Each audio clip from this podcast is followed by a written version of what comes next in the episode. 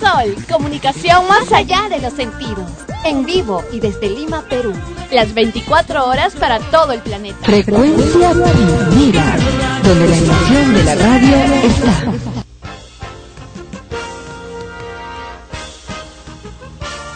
Extremos, episodio 101, llega a ustedes por cortesía de cotear.be. En el Perú, comprar o vender por internet es cotear. Este programa se retransmite en podcast en frecuenciaprimera.org slash extremos podcast. Hola, soy Igor Penderecki, presidente de la única comunidad nudista en Lima. Antes no podíamos salir a comprar nada, pero ahora Cotear nos cambió la vida. Podemos comprar y vender por internet. Coteamos nuestra ropa que ya no usamos y pude cotear mi cámara digital que tanto quería. Ahora tenemos una vida plena y no nos falta nada. En el Perú, comprar y vender por internet es cotear.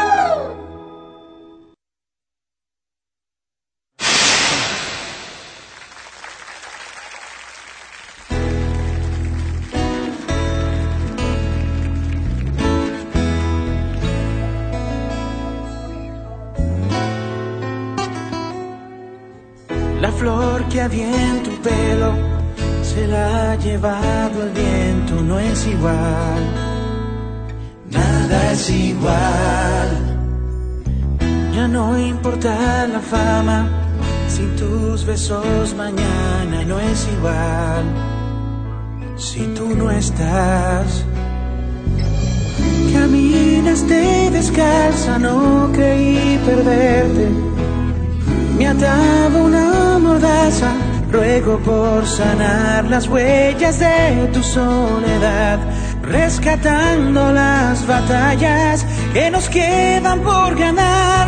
Esta canción es un espejo del corazón, es un rincón de mis recuerdos, es de los dos. Fuimos tontos, fui tan ciegos, somos agua en el desierto, somos más que un amor en suspenso, somos más.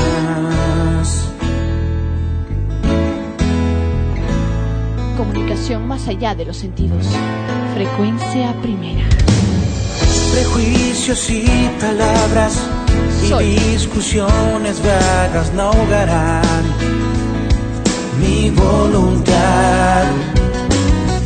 Y de este amor pequeño que suena como un trueno, ya verás que lleno un mar. La nostalgia corre dura hasta perderse se caen las murallas del dolor y el miedo como hojas de un samar. Si tú quieres, yo te quiero. Si tú quieres, te doy más. Esta canción es un espejo del corazón. Es un rincón de mis recuerdos. De los dos. Fuimos tontos, fui tan ciegos, somos agua en el desierto, somos más que un amor en suspenso. No demos largas, amémonos sin falta, sin condiciones, sin buscar más razones.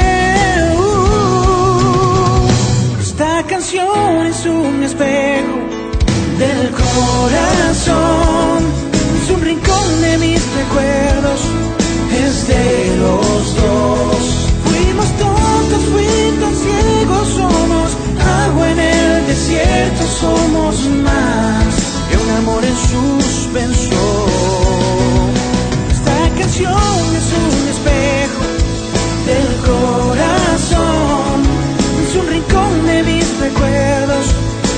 de los dos. Fuimos tontos, fui tan ciego, somos agua en el desierto, somos más que un amor en suspenso. Somos más.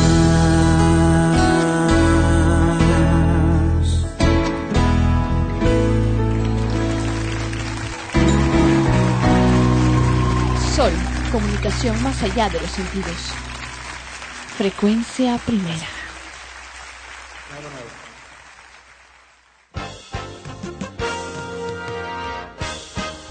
Bienvenidos a Extremos 101 episodios, episodio 101.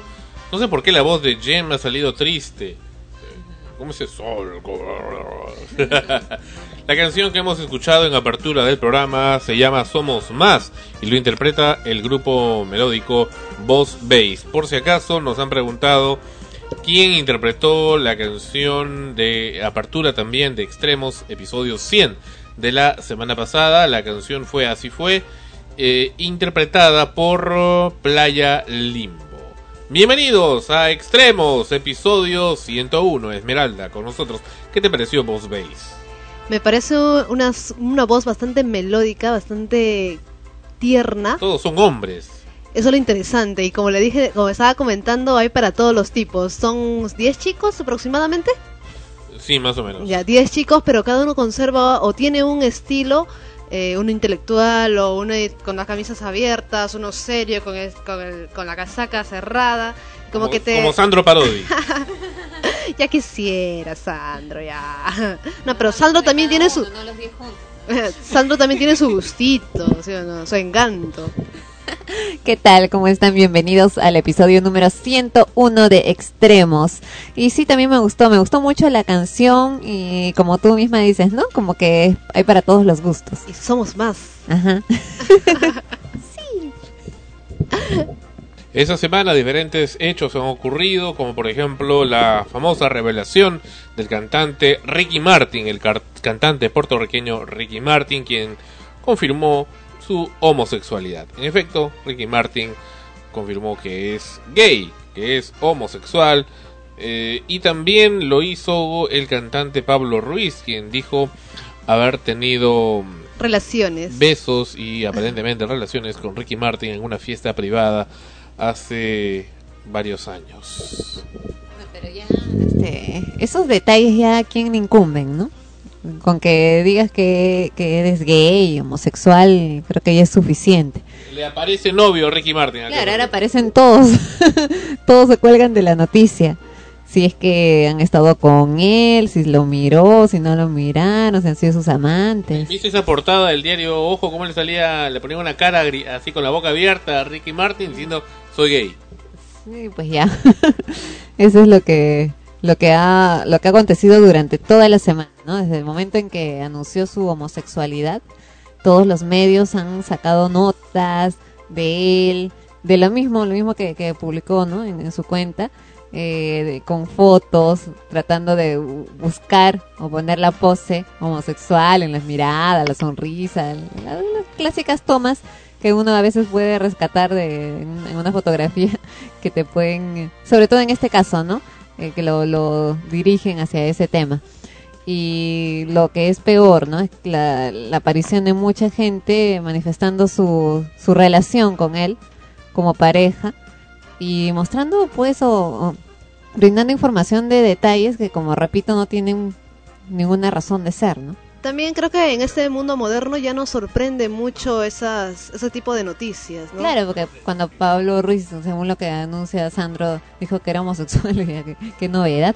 Tal vez como que hace aquí- rato que me había dado cuenta que como que tal vez de aquí a unos cinco años atrás todos, bueno, Uy, hubiera sido el mega escándalo. escándalo, Aunque un hace escándalo, cinco escándalo. años, hace cinco años, Hace cinco años atrás, no, hace cinco años. aunque hace cinco años ya habían varios artistas, bueno, europeos más que todo, ¿no? Eh, pero aún conservaban esa timidez y el mundo como que los Bueno, el, Elton John no tanto. Elton John no tanto, ¿no? Digamos que, que ahora los latinos están siguiendo la corriente. Sobre ese tema de Ricky Martin vamos a hablar más adelante en el programa, pero ahora nos da mucho gusto de cambiar la página por un rato, porque vamos a hablar de otra persona que no tiene nada que ver con lo anterior. De alguien, de un amigo que la semana pasada presentamos a Verónica Garrión, pero ahora vamos a presentar a un amigo que eh, era un poco vecino nuestro en la época de Amanecemos Contigo, el recordado programa de esta casa radial y quien eh, producía dos programas, un programa llamado Tushurami, un programa de música latinoamericana, y otro programa llamado Inca Rock, allá por Radio Inca, Turbo Estéreo 107.1, en los años 90, en la segunda mitad más o menos de los años 90. Con mucho cariño lo recordamos y nos da mucho gusto que por fin finalmente haya lanzado su propia emisora de radio, en esta ocasión vía internet. Se trata de Richard Sullivan, folk y rock jockey. Bienvenido Richard a Extremos en Sol, frecuencia primera. Hola Sandro, para mí un gusto escucharte y al mismo tiempo poder inter intercambiar algunas opiniones, tal vez a través de tu frecuencia. Y eh, una vez más por darle cobertura a lo que es eh, radiotusurami.com. Qué bueno, qué bueno que por fin ese sueño tuyo de tener tu propia emisora lo hayas conseguido en esta ocasión con la tecnología del internet. Aquí Ana Rosa, como siempre, también te manda muchos saludos y está con nosotros en el estudio. Hola Richard, ¿qué tal? Eh, efectivamente, muchos saludos para ti y muy contentos con la noticia que nos ha dado Sandro de que estás también entre el grupo de, de dueños de emisoras online. Eso ya nos pone en un, en un nivel demasiado, eh, no sé, tal vez que no es considerado para nosotros. Simplemente somos fanáticos de la radio y que nos dedicamos a hacer lo que más nos gusta. Bueno, tú sabes que, bueno, Isandro creo que sabe algo porque compartió conmigo, bueno, abrazos a la distancia para ti, a propósito Ana Rosa, me sabe muy bien, compartió conmigo mucho tiempo en Radio Inter cuando casi alrededor de 10 años estuvimos haciendo Tushurami Perú y éramos casi vecinos del programa, solamente los fines de semana. Sin embargo, ahora pasa el tiempo y estamos dedicados a lo que es la radio y únicamente con el afán de seguir emitiendo lo que más nos gusta, música, y creo que estamos en eso. Cuéntame, ¿cuál eh, es la propuesta actual de Radio Tushurami? Eh, no sé, me gustaría que seas un poco más claro en la pregunta, Sandro, por favor. ¿Qué es lo que va a presentar Radio Tushurami? Ah, ¿De qué se va a correcto, tratar la correcto, radio? Eh, principalmente es de folclore latinoamericano. Normalmente en los últimos tiempos, no sé si te has dado cuenta, el asunto es que, bueno, comentaste en la parte introductoria de esta conversación, y yo hice Inca durante mucho tiempo, pero particularmente hacer rock en nuestro país eh, es un poco, está postergado actualmente, no sé, bueno, también lo vi hace 10 años, pero en pocas palabras, resumiendo tal vez, hacer rock en nuestro país no da dinero, hermano. Lamentablemente a estas alturas de la vida, siempre uno debe ver la posibilidad de hacer algo que signifique vender algo. Entonces, eh, los últimos cinco años, o tal vez los últimos diez años, por resumirlo algo, yo me dedico a lo que es llevar turistas afuera del país, incluyendo todo lo que es la parte turística de Sudamérica. Estamos hablando de Bolivia, estamos hablando de Puno, Cusco, Arequipa, hablando de Perú. Pero principalmente en el mes de febrero, yo cada mes de febrero llevo un pool de turistas para lo que es la fiesta del carnaval de la fiesta de la Virgen de la Candelaria en Puno y luego paralelamente con lo que es la fiesta del carnaval de Oruro y algo más de Cochabamba, La Paz, Oruro, la ciudad del Alto, que para mí significa llevarlos un poco a hacer turismo. Y eso no podría hacerlo dentro de la música rock porque tiene sus propias limitaciones. Claro, sin despotricar de cada género porque cada uno tiene su propia versión, cada uno tiene su propia manera de subsistir frente a esto. Creo que estamos en eso. ¿Y tú eres el anfitrión ahí?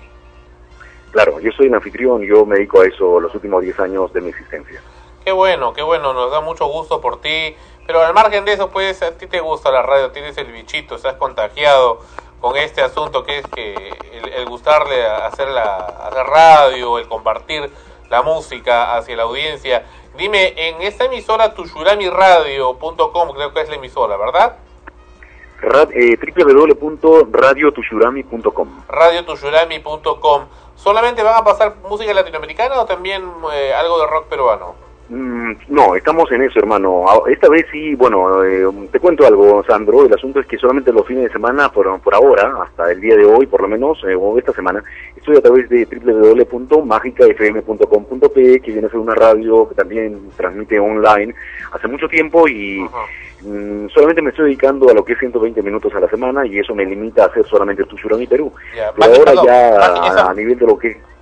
Esa, mágica FM no tiene nada que ver con Radio Mágica que ha salido ahora. No, no, no, para nosotros, Radial, yo te cuento algo, bueno, eso es, antes de terminar de explicarte lo otro, el asunto es que, bueno, lamentablemente en el mundo del ciberespacio todo está libre, todo está disponible, pero la verdad, yo no sé quiénes son los productores de Radio Mágica que ha salido en los 89.3, si mal no 88.3. recuerdo la frecuencia. 88.3. Sí, eh, Ya, correcto.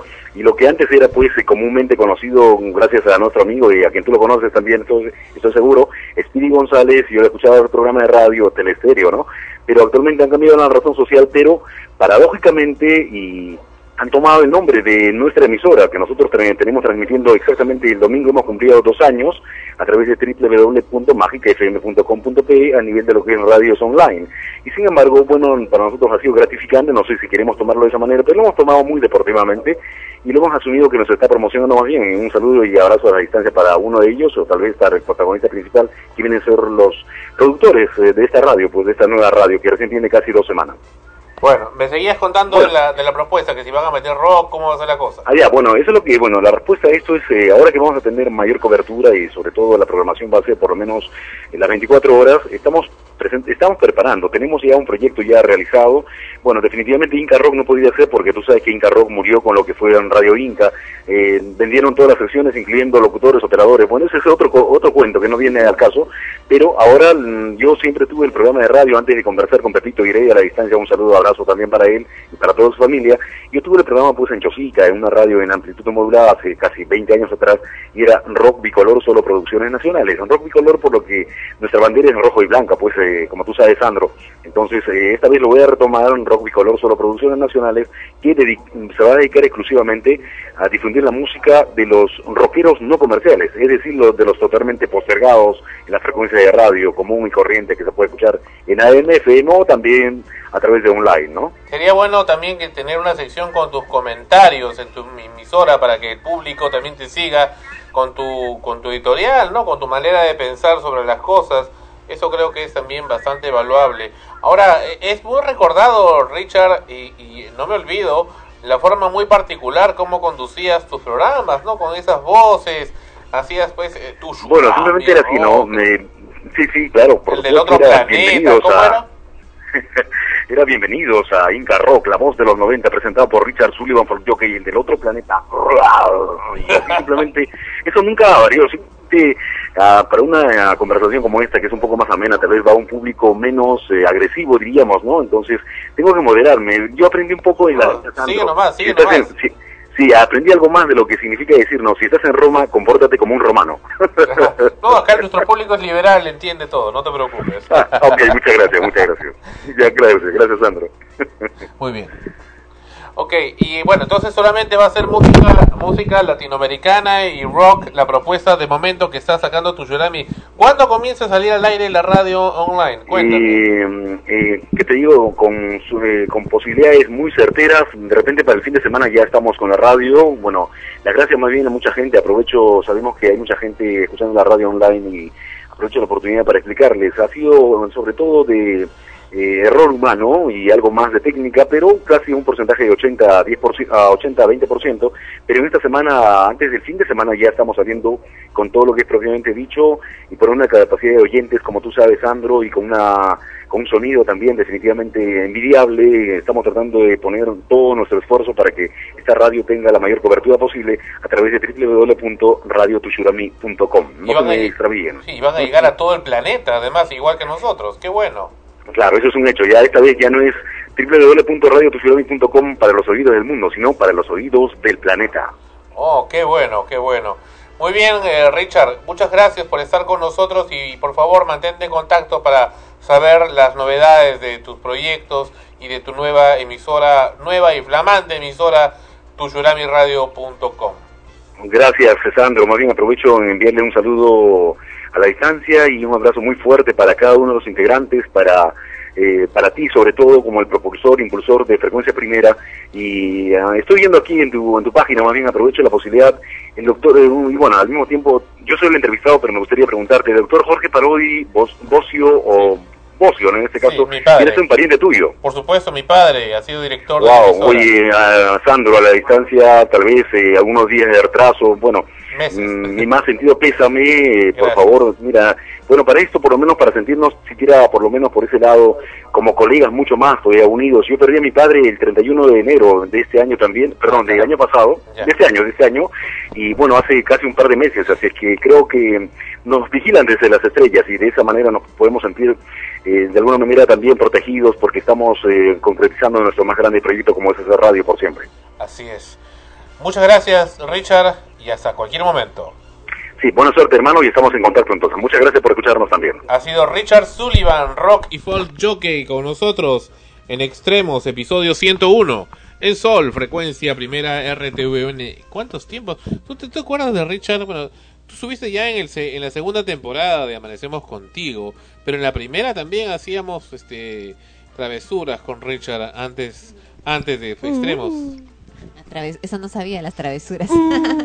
no, sí, sí, recuerdo, por supuesto, a, a Richard en esas épocas, en esos tiempos, cuando estábamos también nosotros en Radio Inca y él eh, estaba, pues formaba parte de, de los programas eh, atípicos de la emisora, ¿no? Pues que los programas característicos como los que se identificaba Radio Inca eran los programas precisamente que tenían promoción a la música chicha y todo eso. Sin embargo, a partir de la noche, ¿no? Eh, A partir de las noches, de las 20 horas, 19 horas, 20 horas, en especial los fines de semana, la programación cambiaba a un, se tornaba un tanto experimental, digámoslo así, y teníamos pues diferentes géneros, eh, de tanto de música como de estilos de programas que, que se realizaban. Y uno de ellos precisamente era el de Richard Sullivan, que se caracterizaba más allá de, de la música que transmitía por la, el estilo muy particular que él tenía y tiene aún, ¿no? Para, para conducir su programa. Muy bien, qué bueno que Richard saque su radio y esperamos que la mantenga y que no solamente sea cosa de, de un corto tiempo. Volvemos en extremos. Esta canción nos la mandaron desde el exterior, Juan Miguel. Y la canción se llama Cuando estoy contigo y dice a ver qué le parece a nuestro público. Lo somete a la opinión de nuestro público. Juan Miguel en extremos y en sol, frecuencia primera con Cuando estoy contigo.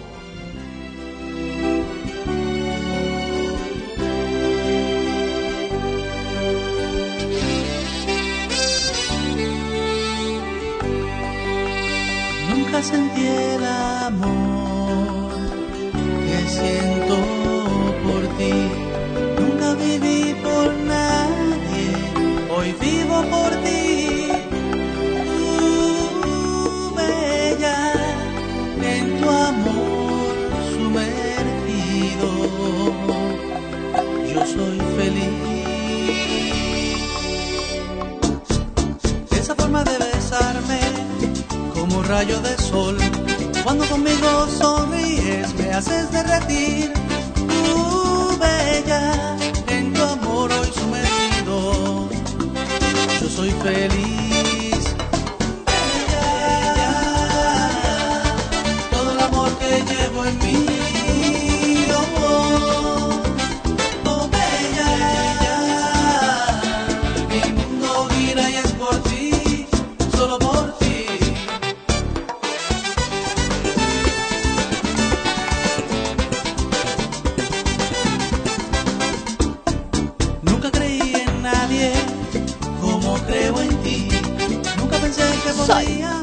Comunicación más allá de los sentidos.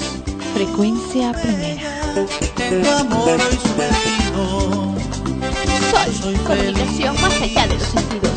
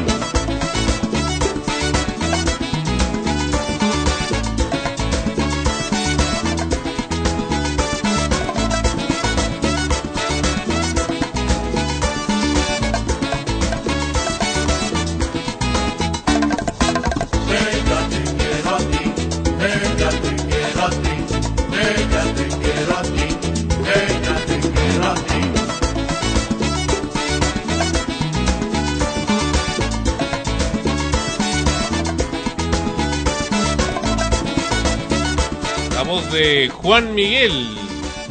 Y esta canción que se llama, ¿cómo se llama la canción? Cuando estoy contigo. Mm. ¿Les gustó o no les gustó? Mm, sí, O no, o sí. menos. A mí sí me gustó.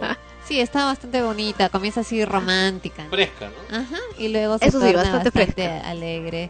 eh, como bien dices, fresca. Estabas preguntando qué, qué estilo, ¿cómo? ¿Qué, a ¿Qué qué género musical? género pertenece, no? Pop latino, me parece. Sobre todo por, la alegría tan tan característica que le pone al final. Bella, te quiero a ti. Bella Juan Miguel, ya están cantando tu canción. Es un poco, es bastante contagioso. bueno, qué bueno, mira, ya siguen dándole adjetivos a, a tu canción Juan Miguel, así que gracias por enviárnosla y vamos a continuar presentándola durante la programación de Sol Frecuencia Primera. Bueno, ayer ha sido domingo de resurrección, hoy es lunes de ceniza. Mm. Hemos pasado una Semana Santa, frecuencia primera, Sol Frecuencia Primera con una programación especial de Viernes Santo. Presentó la vida de Fray Martín de Porres. Interesante el audio de la película que han podido ustedes escuchar en cinco repeticiones durante el Viernes Santo y también con la música eh, relajante que hemos presentado, himno de delfines. Bueno, como quiera que ayer fue el domingo de resurrección, está resucitado en nuestro programa nuestro amigo Fonchi que por razones técnicas no pudo estar con nosotros el programa pasado para pena también de los escuchas que por supuesto siempre siguen y todos seguimos muy atentos sus importantes comentarios. Hola Fonchi, bienvenido a Extremos. ¿Qué tal? Hola Fonchi, bueno, eh, te comentaba que la semana ante antepasada estaba pendiente un temita interesante, que fue lo último que conversamos contigo y bueno, quedó pendiente, sobre este caso de este niño de 11 años que se enamoró de una, de una chica de 22 años, 21 años más o menos en Chosica, al este de Lima, y finalmente se suicidó, se suicidó porque no pudo siquiera decírselo. Cuéntame un poco sobre esto. Bueno, sí, eh, fue un caso lamentable. eh, perder, eh, siempre la pérdida, cualquier vida humana es muy triste y sobre todo cuando se trata de un niño tan pequeño, ¿no? Es, es preadolescente. Eh, es un, eh, digámoslo así, un hecho que no es extraño en el mundo de la psicología que un niño de 11 años eh, se enamore a tal extremo que, que pueda perder, eh, digamos, el norte y llegar a, a, a extremos como el cometer suicidio, ¿no? ¿Tan fuerte es el amor, Fonchi? Perdón, ¿Tan fuerte es el amor? a los 11 años, así es de fuerte, ¿no? Este, una persona mayor por lo general no eh, tiene la capacidad de controlar un poco más lo que siente y, manejarlo. Un niño de 11 años todavía no está en esa capacidad y puede que este, malinterprete algunos gestos de la profesora eh, o incluso eh, se haga ilusiones de la nada, ¿no? Eh, pero para él el mundo de ese niño empieza a girar alrededor de esta eh, profesora y caramba, lamentablemente este, se termina desenlazando así. Lo que sucede es que un niño a los 11 años ah, y, y teniendo una primera experiencia sentimental, eh, a diferencia de un adulto, para él es su mundo, para él es el inicio y el término de todo. Eh, es la historia de Romeo y Julieta llevada a la realidad. Eh, y lamentablemente hay muchos, pero muchísimos casos, Sandro, de chicos que eh, gracias a Dios no terminan suicidándose, pero sí, por ejemplo, repitiendo de años, escapándose de casa, hemos escuchado muchas noticias de chicos que desaparecen con, con la enamorada a esa edad, porque todavía no comprenden ni tienen clara exactamente cuál es la cuál es la magnitud de, de los eventos. ¿no? ¿El enamoramiento es una enfermedad psicológica, Fonchi? Eh, el enamoramiento no es una enfermedad per se. Eh, el enamoramiento puede tener, eh, ¿cómo se dice?, manifestaciones de, una, de ser una enfermedad, pero no lo es. Este, manifestaciones, ¿por qué? Porque pierdes la objetividad. Cualquier enamorado pierde la objetividad este, eh, sí o sí, no hay posibilidad de que encuentres un enamorado objetivo, un enamorado consciente perfectamente de las falencias de su enamorada. Y cuando el, amor empieza, el, concepto del enamoramiento conlleva indefectiblemente a que este, se pierda ese grado de objetividad, ese grado de, crítica y autocrítica y, se casi eh, endiose a la persona de la cual uno está enamorado. Mm. ¿Y es posible desenamorarse de alguien? Eh, desenamorarse. Sí. creo que voluntariamente es difícil. Eh, por lo general hay, hay un agente externo que lleva a esa reacción, ¿no? La infidelidad, eh, eh, algo, algo negativo que, esa persona haya dicho sobre uno puede hacer que uno se desenamore o se desencante. Como claro.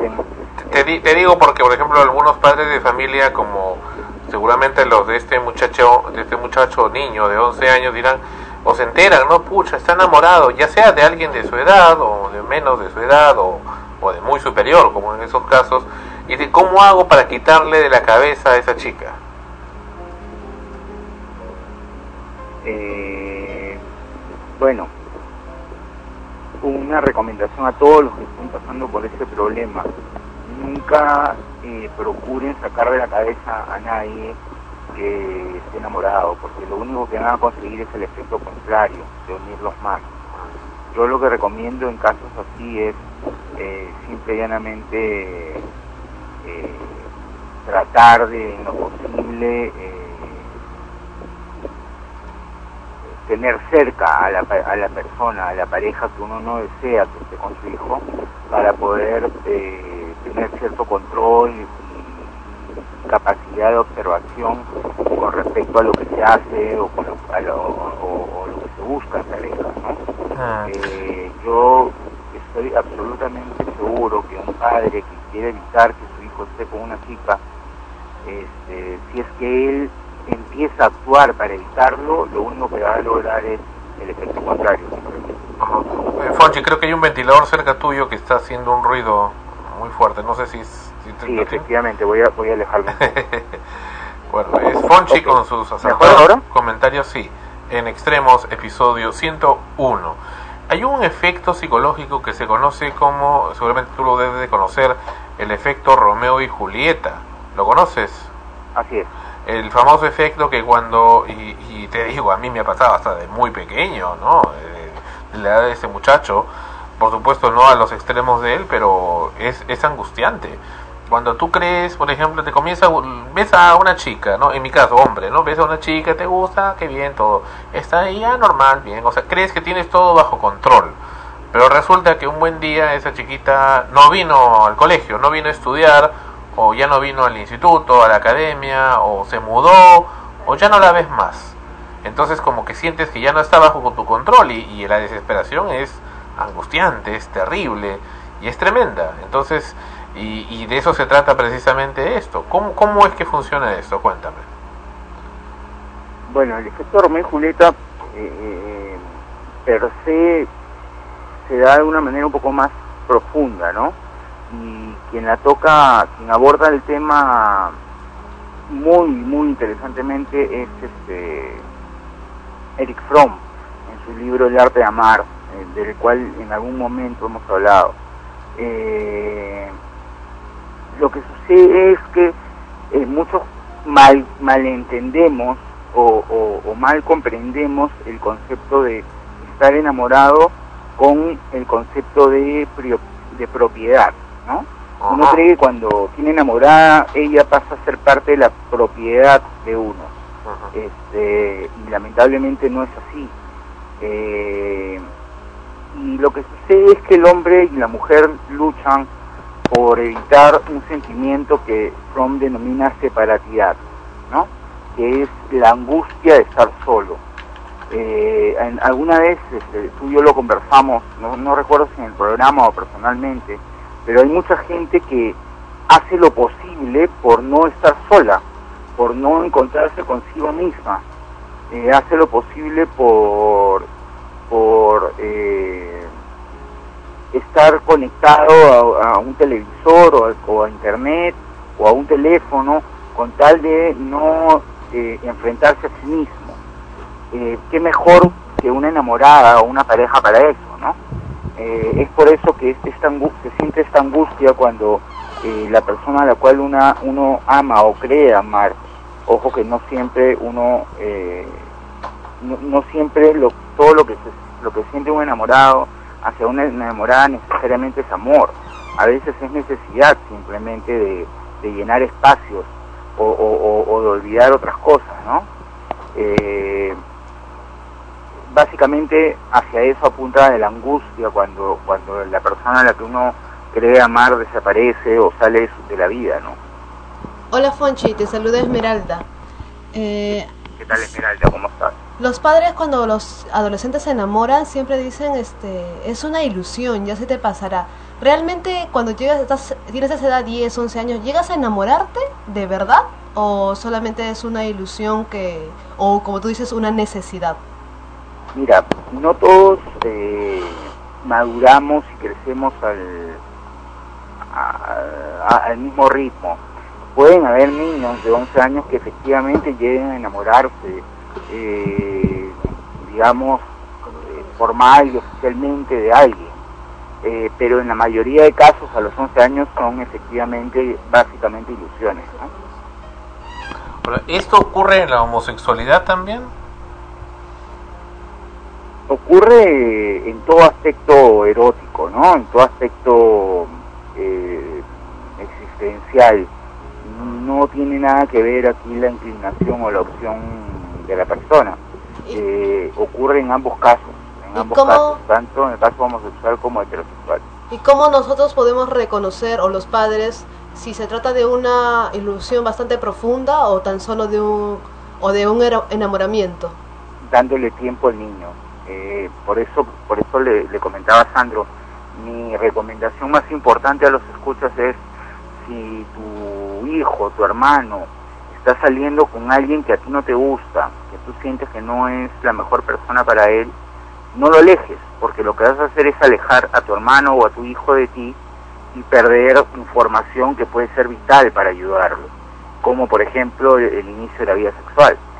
Eh, yo lo que le recomiendo a los padres es dar cierto espacio al niño o a la niña para que traiga a, la persona supuestamente, la que supuestamente está enamorada, de tal manera que pueda eh, puedan estar más cerca, observarlos, controlarlos y tener a la mano herramientas que les permita a ellos, eh, a las personas, de manejar de, de la mejor manera posible esa relación.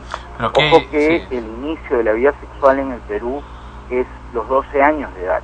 Oh. Entonces un niño de 11 años está a punto de iniciar su vida sexual, este, en la mayoría de casos, y qué mejor que el padre esté cerca para recomendarle preservativos, comprárselos si es necesario, o en caso de una niña, eh, como se hace en los países desarrollados, desarrollados empezar a- ya el tratamiento con píldoras anticonceptivas.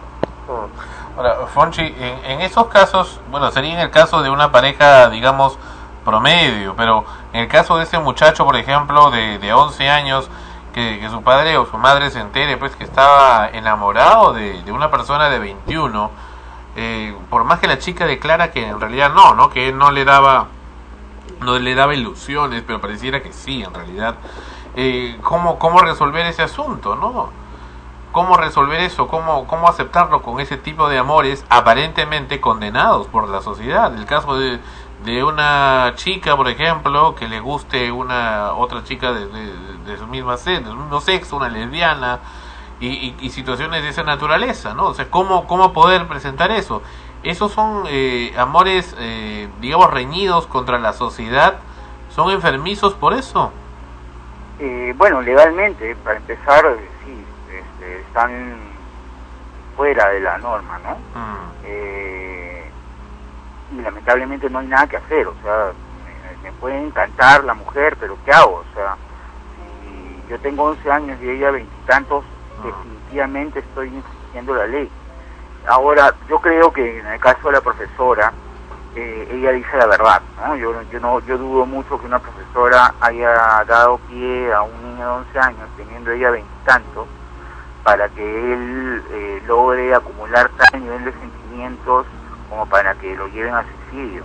No, no, Ahora, perdón, el, caso- el de la profesora era otro, era de en la selva, que era de un, con un muchacho de 16 y que tuvo quedó embarazada de él, aparentemente.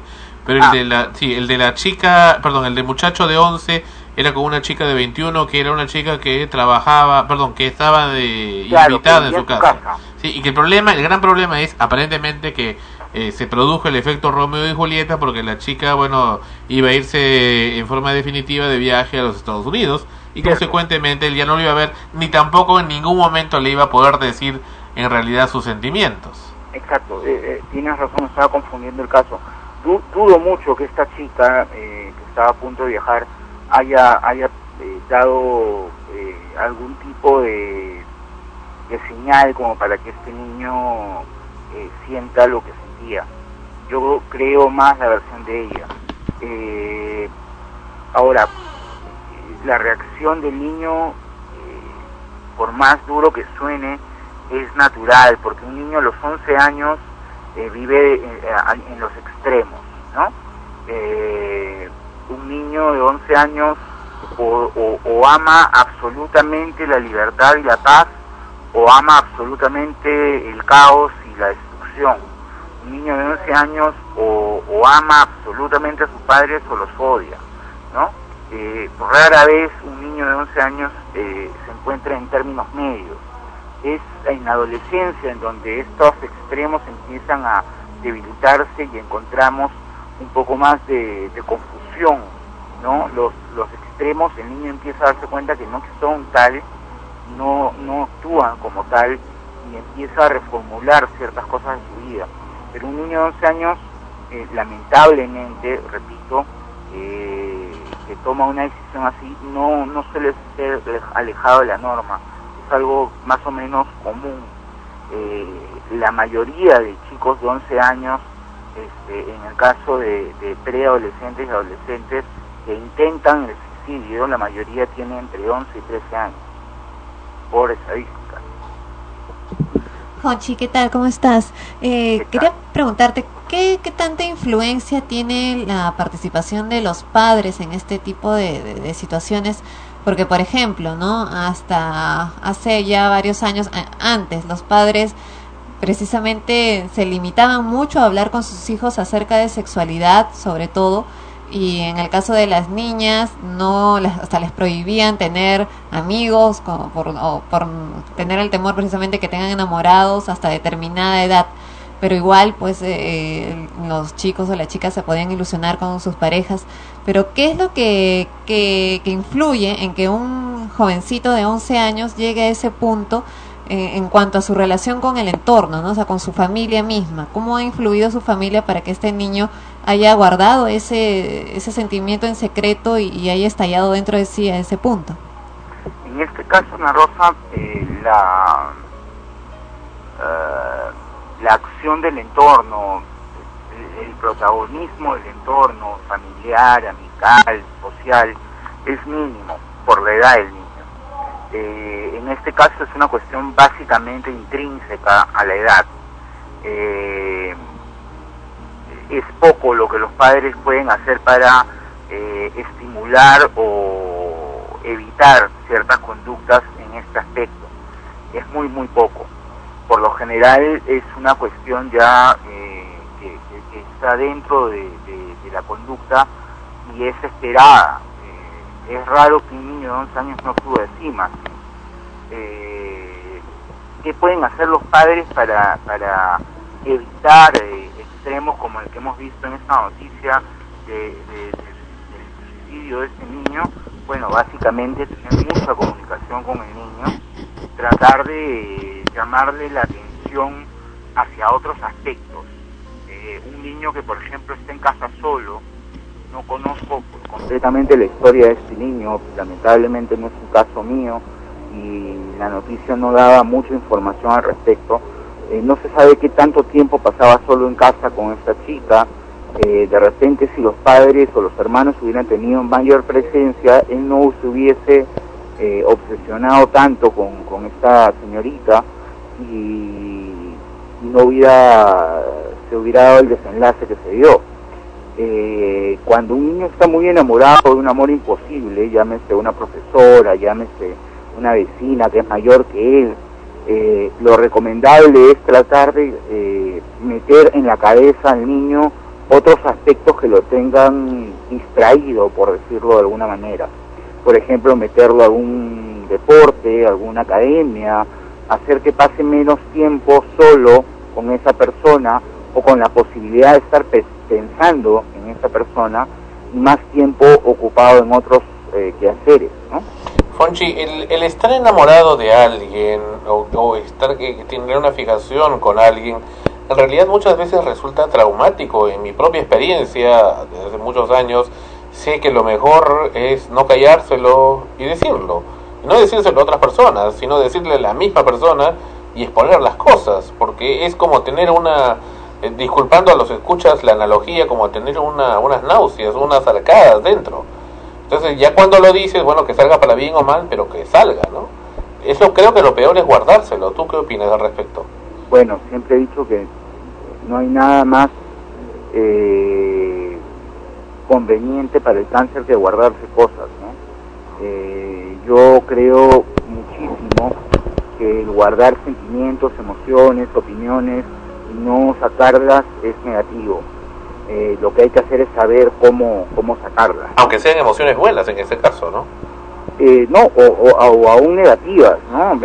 Hay que, como decimos los psicólogos, hay que eh, dirigirlas, eh, direccionarlas hacia aspectos positivos. Por ejemplo, un niño que tenga mucha agresividad o un joven que esté a punto de delinquir.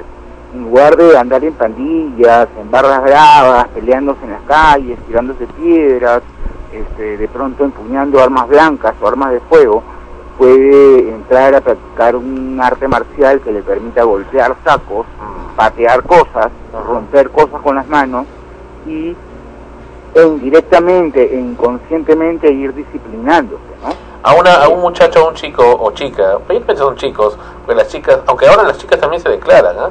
pero mayormente los chicos son los, los platónicos, los que se guardan, que nos esté escuchando en este momento, que esté escuchándote en algún punto del planeta y que tenga eso dentro, ¿tú qué le recomendarías? eh, que lo saque, que, que lo diga, pero eh, en el momento y el lugar adecuado. ¿no? Yo, yo eh, he escuchado hace poco a un amigo que me comentaba que un conocido suyo, eh, por la presión social en una reunión, se le declaró a una chica delante de todos, y la chica delante de todos le dijo que no. Eh, eso eh, es, puede generar un daño este, puede traumatizar, como decías tú, al niño si es que no está preparado para una respuesta así y no tiene una personalidad eh, adecuada. Te cuento una anécdota de Ronchi, eh, mía, porque no, yo, yo no tengo problema en contar mis cosas, pero es interesante eh, a partir del tema. Recuerdo hace muchos, mucho tiempo, eh, a mí de un momento a otro me comenzó a gustar una chica, pero era una chica bastante fea. Pero de un momento a otro, no sé por qué razón, magia, hechicería, lo que fuere, o, o qué sé qué pasó, que me comen- la comencé a ver como la mujer más bella del planeta, del universo. No existía nadie a su costado. Era ella y punto. Y así me pasó cerca de año y medio, casi dos años estuve así y no me la podía quitar de la cabeza dos años. Es más, ya todo el mundo sabía, pero oficialmente no le había dicho. Y por supuesto me menospreciaba, me despreciaba y todo el asunto. Llegaba el momento, me armé de valor y todo y ¡plum! Lo dije y no aceptó, por supuesto, no, porque tampoco era la intención que acepte, pero no tienes idea del alivio. Salí feliz, salí como que me hubiera ganado la tinca. Salí feliz, descargado, como que te hubieras quitado un peso de encima, como que hubieras ido al sauna, no sé.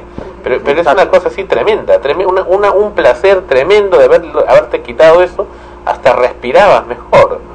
Claro, claro, y eso es muy, muy bueno, Sandro, me alegro mucho por ti. Este, es lo ideal, es lo que deberíamos hacer todos, ¿no? Lamentablemente no, to- no todos los chicos eh, tenemos- tienen la, la capacidad de expresar y la val- valentía de expresar en palabras lo que sienten. A veces les resulta muy difícil. Eh, hay que tener mucho valor para hacer algo como lo que tú hiciste y te felicito. Eh, lo que lo ideal es eso, efectivamente. Eh, pero en este caso, eh, aparentemente este niño que, que- que terminó con su vida nunca expresó eh, o compartió con otros lo que sentía por esta señorita que estaba por viajar y mira el desenlace que, que tuvo tan dramático, ¿no? Para concluir, sí, sí, sí. Para concluir, Fonchi, y hablando de, de revelaciones, eh, ¿qué opinas, qué opinas de lo que ocurrió con el cantante Ricky Martin esta semana, que ha confesado públicamente su homosexualidad y, por supuesto, en los diferentes diarios han hecho pues de la comidilla de él para presen- presentarlo y, y burlarse de su declaración? Eh, bueno, no, no creo que, yo no he notado burla, creo que he sentido más bien este, una felicitación por, por haber dado el paso, ¿no? le, le han puesto ahí en el diario Ojo su cara, sale sonriente con la boca abierta diciendo soy gay, ¿no? O sea, como que era un poco burro para burlarse, ¿no? Claro, lo que pasa es que yo creo que era un, un secreto a voces, ¿no? Este, habían actitudes y, al final a, a mí lo que me terminó de convencer de que este chico tenía tendencias homosexuales era el- el- el- los hijos que, tuvo sin una madre, ¿no? Es decir, este, ya eso es un indicador por, de, por demás claro, pero a mí me parece genial y, y- y me parece muy sano que este cantante tan talentoso, porque a mí me parece que tiene una voz extraordinaria, haya este, por fin salido del closet, como se dice. Creo que es positivo para él, para sus fans, eh, y para, para sus hijos y además para otras personas que tengan las mismas tendencias que él. Eh, creo que debe ser un ejemplo positivo, hablando de no guardarse las cosas, eso es otra cosa que no hay que guardarse, ¿no? Este, eh, la naturaleza sexual, lo que uno siente, a pesar de que es personal, debe uno de respetarlo y de compartirlo sin temor a las represalias. Lamentablemente, eh, siendo él puertorriqueño y viviendo más que nada en Estados Unidos y, paseándose por todo el mundo, él ha tenido dificultades para, para manifestarlo por el temor a la reacción de su entorno. Imagínate en un país como el Perú, en el que todavía estamos tan subdesarrollados, que, eh, seguimos tildando a, a personas homosexuales de maricones o cobardes, ¿no? Cuando hay muchos heterosexuales que son más maricones o más cobardes que, muchos homosexuales. Entonces, este, yo lo veo eh, de una manera muy positiva este, esta, esta noticia que efectivamente ha revolucionado pues, a los periódicos y las revistas, ¿no? Perfecto. Muchas gracias, Fonchi. El correo donde siempre te pueden ubicar. Encantado, Sandro. adk-811 arroba yahoo.es. Excelente, Fonchi. Como siempre, con tus acertados comentarios. Y hasta la próxima semana. Claro que sí, Sandro, encantado. Un saludo especial a los panelistas y a todos los escuchas. Un fuerte abrazo y el agradecimiento una vez más por permitirme compartir este espacio tan importante con ustedes. Claro que sí. Gracias. Hasta entonces. Bien, ha sido Fonchi como cada semana con sus importantes e interesantes comentarios aquí en Sol, frecuencia primera RTVN. Siempre es interesante escuchar a Fonchi con sus comentarios en esta ocasión sobre este lamentable episodio que le tocó vivir a este a este muchacho. Vaya, vaya que el amor, el amor tiene el amor tiene diferentes facetas. A veces uno cree que todo es bonito, pero no todo es bonito. No todo es bonito, tiene sus tiene sus bemoles. Pero hay una frase que dicen, si no sufres no es amor.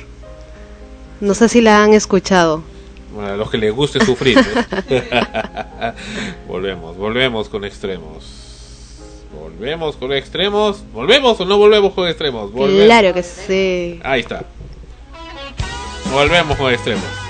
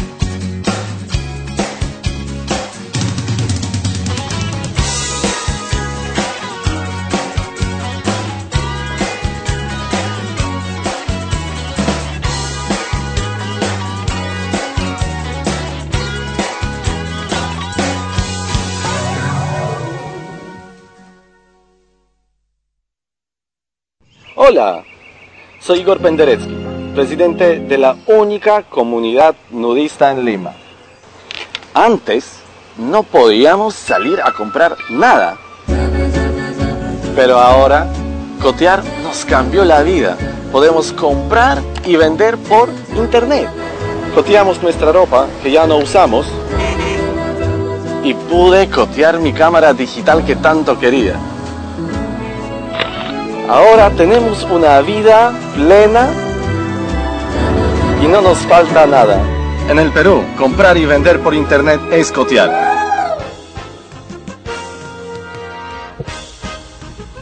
Continuamos con el programa Extremos, episodio 101.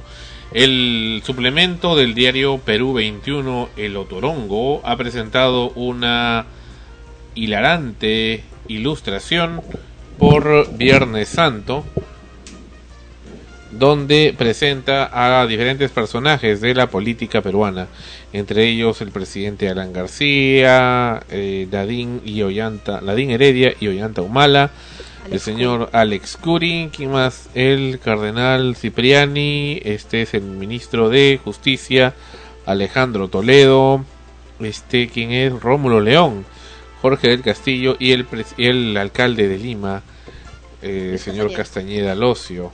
A el señor doctor Alan García lo ponen eh, como Jesús el Cristo y le ponen acá con un globo que dice Crucillat, levántate y vete. Y una panza prominente, enorme, peor que embarazado. ¿eh? Se parece al mundo, al grande, planeta. grande. ¿Ah? Grande, digo. Bueno, Y no nos olvidemos de sus de sus hilarantes ¿Bustos? No, pero no, no están tan grandes. Y este luego abajo sale Toledo, Toledo. Con una lanza, como el que le pone la lanza a Jesús y dice tengo sed. Es, es tremendo y, y- y, este hereje lo que están presentando ahí, blasfemo y Señor, ¿por qué me has abandonado? Aurelio Dice, Pastor. Aurelio Pastor, Ex ministro de Justicia. ex ministro de Ex. Justicia, Ollanta Humala y Nadine Heredia, y Nadine Heredia con una bolsa con dinero, dólares, dice a Nadine lo que es del César. Y ya, Mm. Curi, Curi. Suelten a Barrabás, dice. Oh, dejad que los niños vengan a mí, dice el cardenal Cipriani en relación a las denuncias ah, de Benedicto. contra sacerdotes como pede- pederastras. En tus manos encomendé mi espíritu, dice Rómulo León, mientras que Jorge del Castillo dice todo está consumado, mostrando un USB. Y finalmente el alcalde de Castañeda dice una palabra tuya bastará para callarme.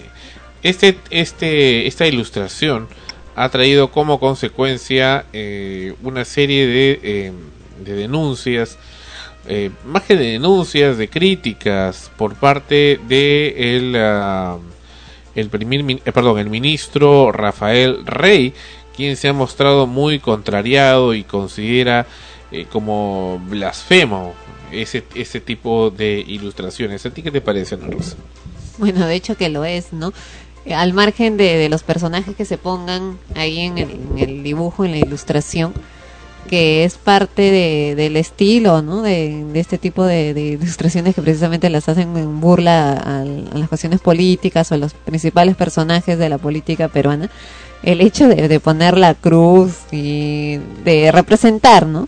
La crucifixión de, de Jesucristo y poner pues esos personajes es una burla de todas maneras Eh, de hecho se están burlando pero por qué usar ese tipo de imagen no Claro, sería la burla sería contra la religión cristiana más que con la que con los políticos o el presidente. claro creo que hay de las dos cosas ¿ah? por un lado se tom- uno ve ahí a los políticos no pero también está ahí el cardenal. Entonces eh, como que es una doble burla no estoy burlando de los políticos y también me burlo de la iglesia porque no creo en la iglesia. Eso es lo que, lo que el, que ha creado esto lo dice. El problema es que sale en un medio masivo que llega a, a muchísimas personas con diferentes creencias y que los afecta de alguna u otra manera. Hay gente que es mucho más religiosa, mucho más devota y que se sienten pues realmente afectados por esta ilustración y lo consideran una total falta de respeto según las creencias de cada quien. Bueno, aquí las declaraciones del señor Rafael Rey, ministro de Defensa, aclaró que declara como un ciudadano y no como miembro del gobierno. Consideró una blasfemia la portada y caricaturas publicadas en el suplemento El Autorongo, publicada en Perú 21 el día Viernes Santo. Dice Rafael Rey, es una gravísima ofensa a nuestro Señor y en el día en que conmemoramos su pasión y muerte.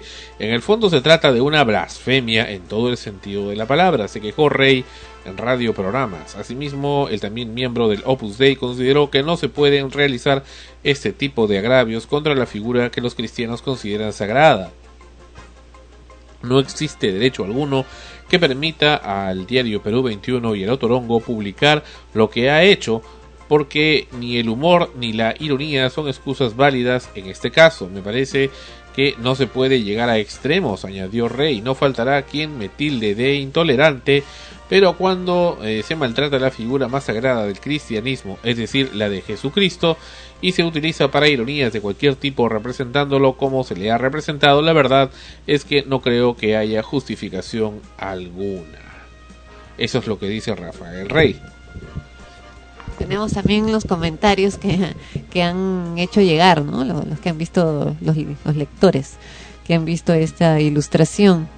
Y le contestan a Rafael Rey, ¿no? Y le dicen, ¿y tu pisco 7.9 no fue una ofensa para los pisqueños? Del Opus Dei tenías que ser, igual que Ciprián y todos esos que dicen, que se dicen buenos. O sea, hay, hay comentarios en los cuales están a favor de, de la ilustración, ¿no?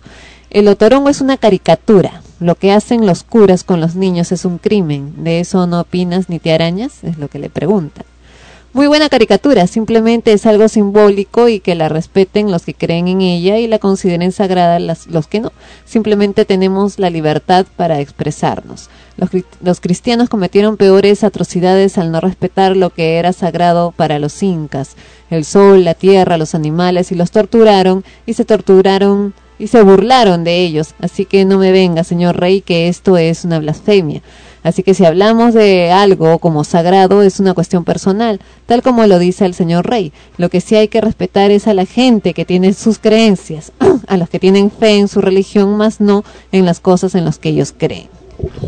Considero también que los mismos políticos, los mismos padres de la patria se han ganado este esta burla por lo que son. Yo he tenido oportunidad de estar en el Congreso y sinceramente cuando hay reuniones o eh, el pleno es no sé no sé si reírme o renegarme porque hacen lo que lo que mejor les parece, se paran de sus asientos, vienen, hablan una cosa, preguntan una, responden otra y en las finales creo que en las votaciones eh, votan por por unanimidad o perdón, por Claro, por flojera. Por salir del paso. por salir del paso y no a conciencia como debería de ser en decisiones importantes que conciernen a nuestro país. Javier Salinas opina otro hipócrita que pone como bandera la santidad de Cristo y no se dedica a su responsabilidad pública. Cristo es un ejemplo para la humanidad, pero eh, allá colgarte de su divinidad para criticar una parodia porque tu mismo líder, Alan García, se computa un Dios, un redentor. Lo del otorongo no lo veo tan malo, no ofende a Cristo o a Dios. Allá los de conciencia sucia como rey o su mancha del opus dei que son nefastos para la sociedad, buscan el poder en la iglesia y ponen sus reglas la iglesia católica y su glorioso opus dei no son ni el calco de lo que el verdadero Jesucristo hubiese querido para la humanidad. La verdad que me da asco, dice. Me avergüenza ser de familia católica con el cariño que le tengo a mi familia. Pobres hermanos engañados por ese instrumento del miedo llamado religión y no de la enseñanza de Cristo que hablaba del amor. ¿Cómo has cambiado Iglesia Católica en dos mil años, más dividida que nunca? Por algo, Ricardo Arjona en su canción Jesús Verbo no sustantivo dice que hay más religiones que niños felices. ¿Mm? ¿Qué les parece? ¿Qué les parece? Dice, ¿qué Jesús? Yo no veo a ningún Jesús. Este paranoico de rey. Solo veo una sátira a los políticos de la temporada. Que por cierto es una fiel copia de la realidad. Me refiero a los textos. Este remedo de político rey.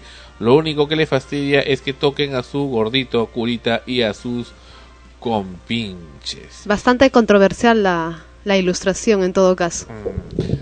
Pero finalmente, ¿qué opinas tú, Sandro, de esto? ¿Qué opino? No, ¿qué opino tú? ¿Qué opinas? ¿Qué opino? Bueno, que está bien, está bien que lo hayan hecho. Exageraron un poco el ponerle esa figura. Lo que pasa es que ay, hay todavía mucha gente que cree que no que no comprende lo que es Dios, lo que es Jesús, el Cristo. Jesús no solamente no es una imagen, no es una historia, no es simplemente una leyenda, es creer y es amar, simplemente. Y de eso dista mucho la Iglesia Católica como institución, tremendamente. Está lleno de hipócritas, lleno de gente malvada, lleno de gente perversa, lleno de gente con problemas psicológicos. Eso es la Iglesia Católica hoy en día. Lleno de gente avara, lleno de gente que no dice la verdad y que solamente les importa ellos mismos. Eso es, y eso dista, por supuesto, muchísimo de lo que realmente fue Jesús tal y como se lo presenta en los libros sagrados. En todo caso, Rey, en vez de estar de reclamar por esa caricatura, como dicen ahí, debe dedicarse más a su a su trabajo como político, ¿no? Como representante del, del país. Mm, le irrita, pues le irrita. Pero ¿qué se va a hacer? Volvemos, volvemos en extremos, episodio 101.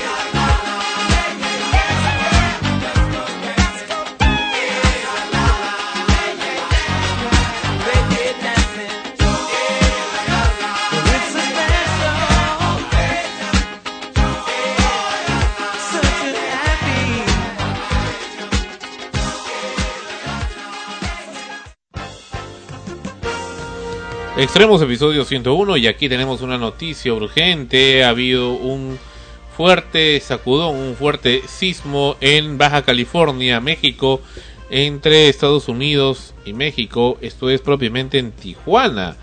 Así es, un eh, sismo de 7,2 grados de magnitud. Es fuerte, un fuerte terremoto con epicentro al sur de la frontera entre los Estados Unidos y México sacudió los rascacielos del centro de Los Ángeles, Estados Unidos y San Diego y se sintió en todo el sur de California y en Arizona, Estados Unidos. El Servicio Geológico de los Estados Unidos dijo en un principio que el sismo tuvo una magnitud de 6,9 grados, pero luego corrigió la cifra a 7,2. El movimiento telúrico sacudió Baja California, México, a las 15 horas con 40 minutos, 17 horas con 40 hora de Perú. Esto es las ah, 22 con 40 hora universal.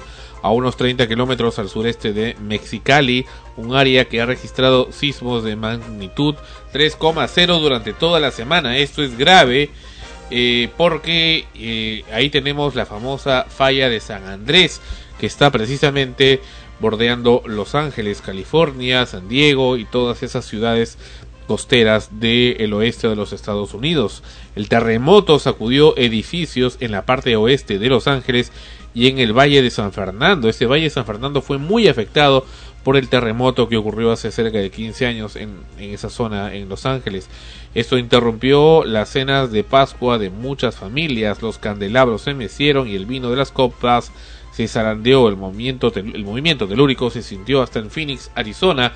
No hubo reportes iniciales de daños en San Diego, ciudad fronteriza con eh, México.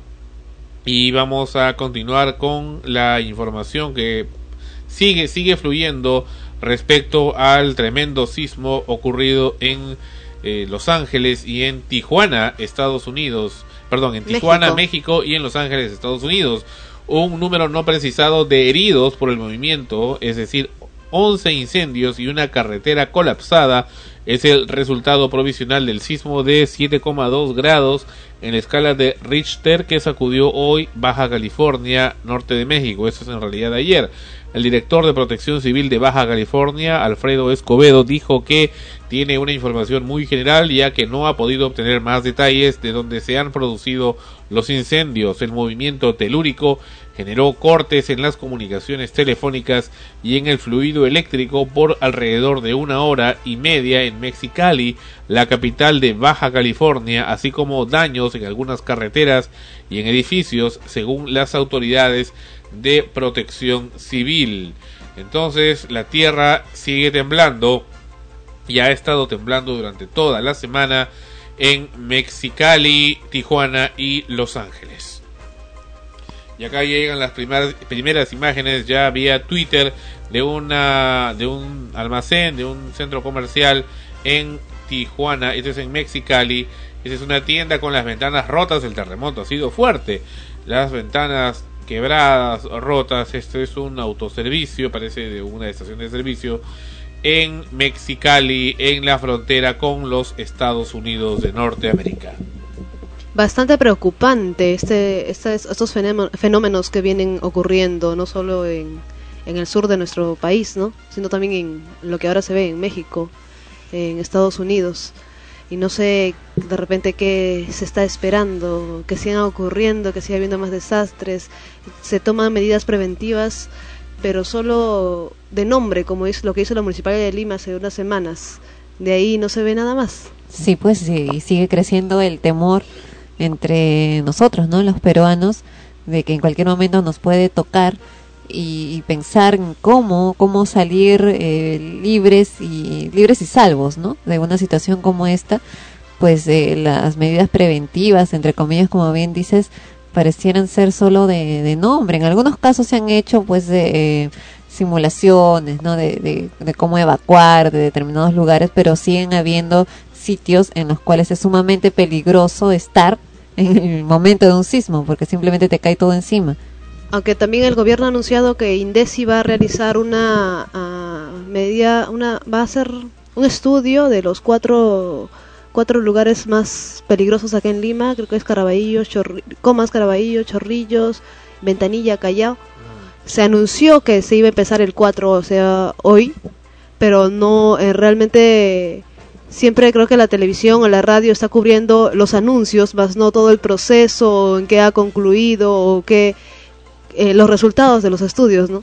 Cuando se habla de Los Ángeles, Meji- Mexicali, Tijuana, esa zona, esa San Diego, se habla mucho de la falla de San Andrés, hay hasta películas que presentan pues catástrofes que pueden ocurrir a partir de esa falla geológica y cuyo extremo podría ser precisamente la separación de esa franja costera del oeste de los Estados Unidos de la zona continental, lo cual traería un cataclismo sin precedentes en la historia de la humanidad, pero que es posible. En realidad ya está un poco separada por la misma falla que está ahí, en realidad abandonada, medio oculta, aunque los científicos ya hacen experimentos ahí para averiguar eh, la y tratar de anticipar posibles reacciones geológicas bruscas, como por ejemplo la que ha ocurrido ahora. Y hablando de temas científicos, vámonos a esto que nos presenta nuevamente Tercer Milenio sobre las puertas dimensionales solares. Volvemos. ¿Ha oído usted hablar de los eventos de transferencia de flujo? Pues NASA ha decidido nombrar con esta frase tan elegante a lo que todos conocemos como portales magnéticos. Y es que ahora esa agencia ha dado a conocer que estos portales que unen la Tierra con el Sol son reales, ya que han encontrado evidencia incontrovertible de ellas, asegura el doctor David Sivage del Centro para Vuelos Espaciales Goddard. Este científico y muchos más aseguraban hace 10 años que estos portales magnéticos, donde viaja material del Sol a la Tierra casi de manera instantánea, no existían, que eran cosa de charlatanes. Sin embargo, hoy, con el apoyo de técnicas espaciales de punta que vigilan nuestro campo magnético, no solo han comprobado su presencia y existencia, sino incluso han descubierto que esta puerta misteriosa magnética aparece y desaparece en ciclos de 8 minutos sobre el ecuador de nuestro planeta. De hecho, en estos momentos el doctor Sivech ha reunido a un grupo internacional de físicos espaciales para establecer lo que a partir de ahora será conocido como Taller de Plasmas 2008 en Huntsville, Alabama.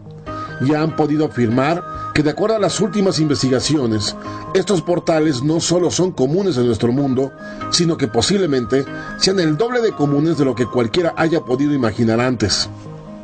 Solíamos pensar que la conexión Sol-Tierra era permanente y que el viento solar podía fluir hacia las cercanías de la Tierra siempre que el viento estuviera activo. Sin embargo, el doctor Sivek asegura textualmente que estábamos equivocados.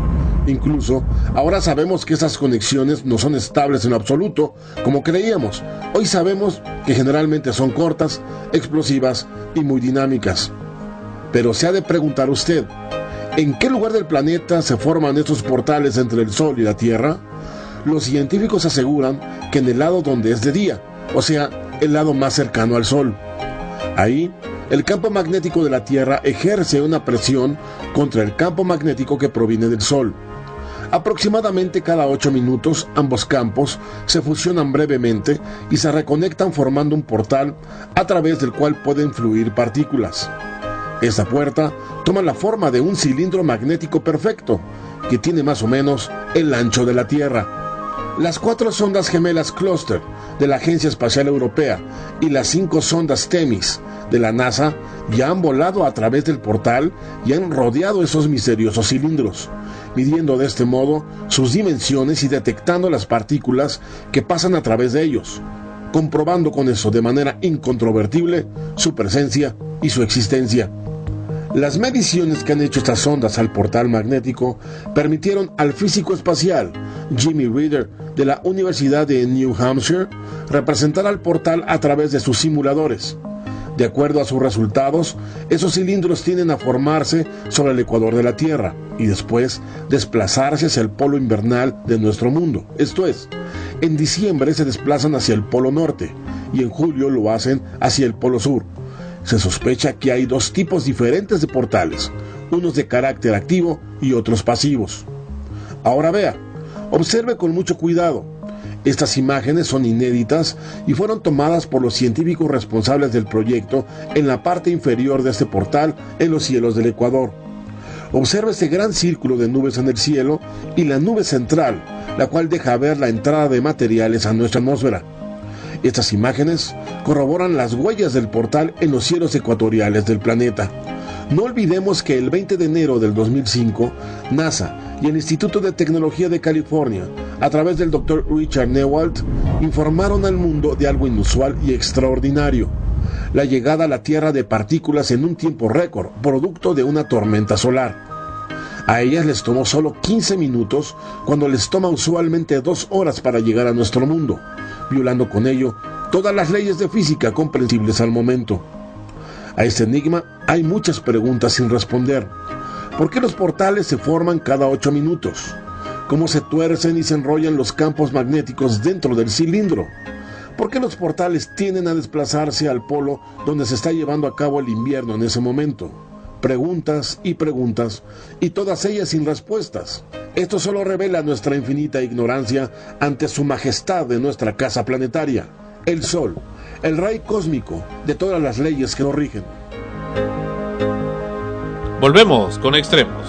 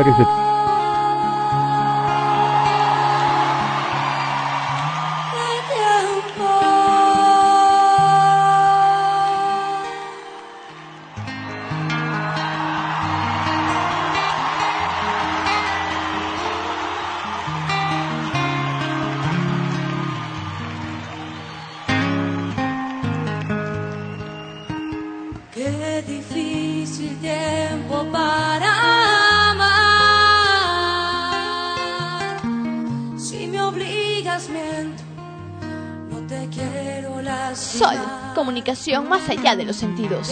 Frecuencia primera. una vez más. Solo pensamientos, no es momento para hablar. Me falta edad y sin embargo no soy solo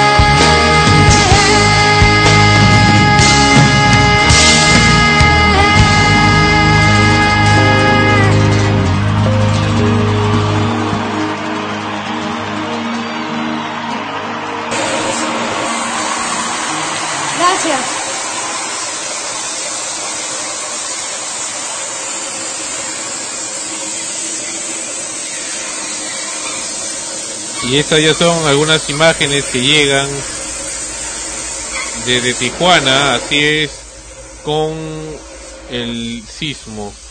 Así es. Sigue temblando, sigue temblando. Así es, es- estas imágenes del sismo que nos acaban de llegar desde Tijuana, México. Desde un taller de, de metal mecánica.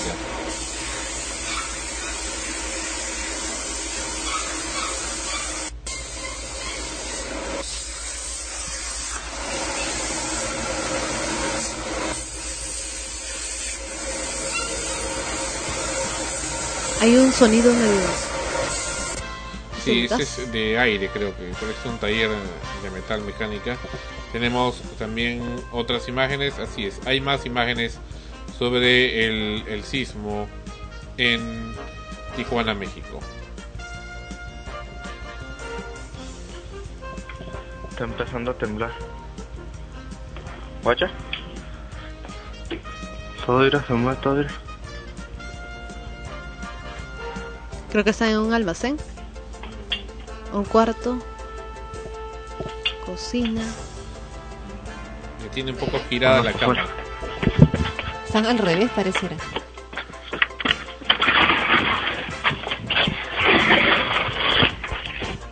Imágenes sin editar que llegan desde Tijuana, México. Mira, todavía se está moviendo la panel, güey. Voy al baño.